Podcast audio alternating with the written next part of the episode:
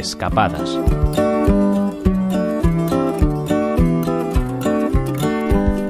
Es Patrimonio Mundial de la UNESCO, está clasificado como un Grand Site de Occitania y constituye una de las entradas al Parque Nacional de los Pirineos.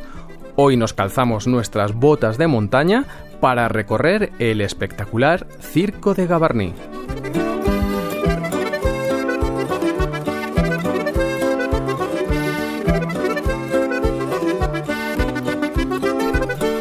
Hasta los Pirineos nos ha traído esta nueva escapada, pero esta vez justo al otro lado de la frontera, a la parte francesa. Allí es donde está uno de los enclaves más asombrosos de esta cadena montañosa, el Circo de Gavarnie, un lugar de sobra conocido tanto por los amantes del esquí como por los montañeros y alpinistas.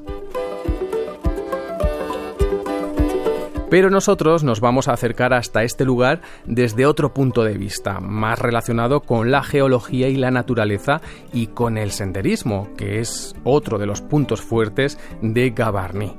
Eso sí, para realizar esas caminatas es mejor esperar a que la nieve se haya ido. Gavarnie es todo un símbolo en los Pirineos.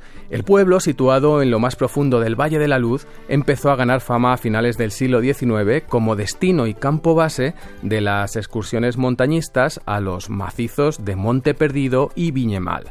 Con la construcción de una carretera se convirtió además en un lugar de atracción para los amantes de la naturaleza y de las montañas.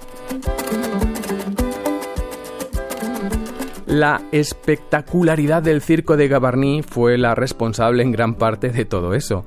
Un circo glaciar es una depresión en forma de anfiteatro provocado de forma natural por la erosión de los glaciares en las paredes de una montaña o en las cabeceras de los valles. El circo de Gavarnie, con paredes gigantescas, una forma casi perfecta, simétrica y escalonada, es ciertamente asombroso.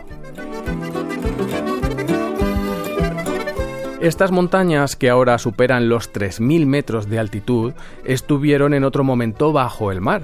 Las rocas que forman estas paredes fueron un arrecife marino. Son capas de caliza y de arenisca en las que podemos ver los pliegues provocados por la fuerza de la Tierra que fue levantando esas rocas a lo largo de millones de años.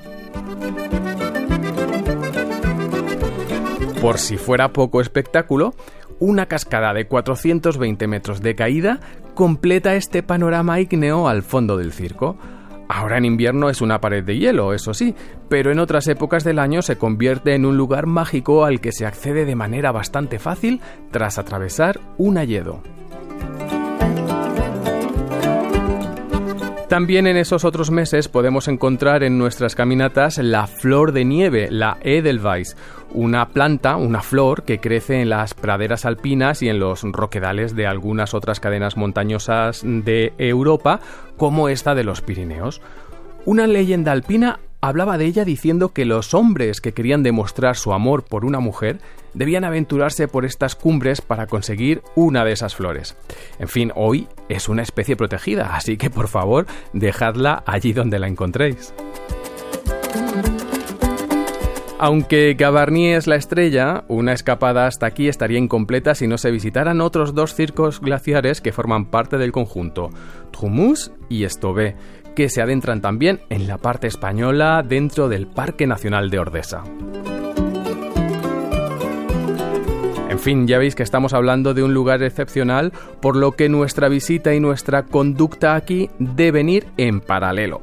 Sin perder eso de vista, os animamos a escaparos hasta Gavarnie y disfrutar de este colosal espectáculo de la naturaleza.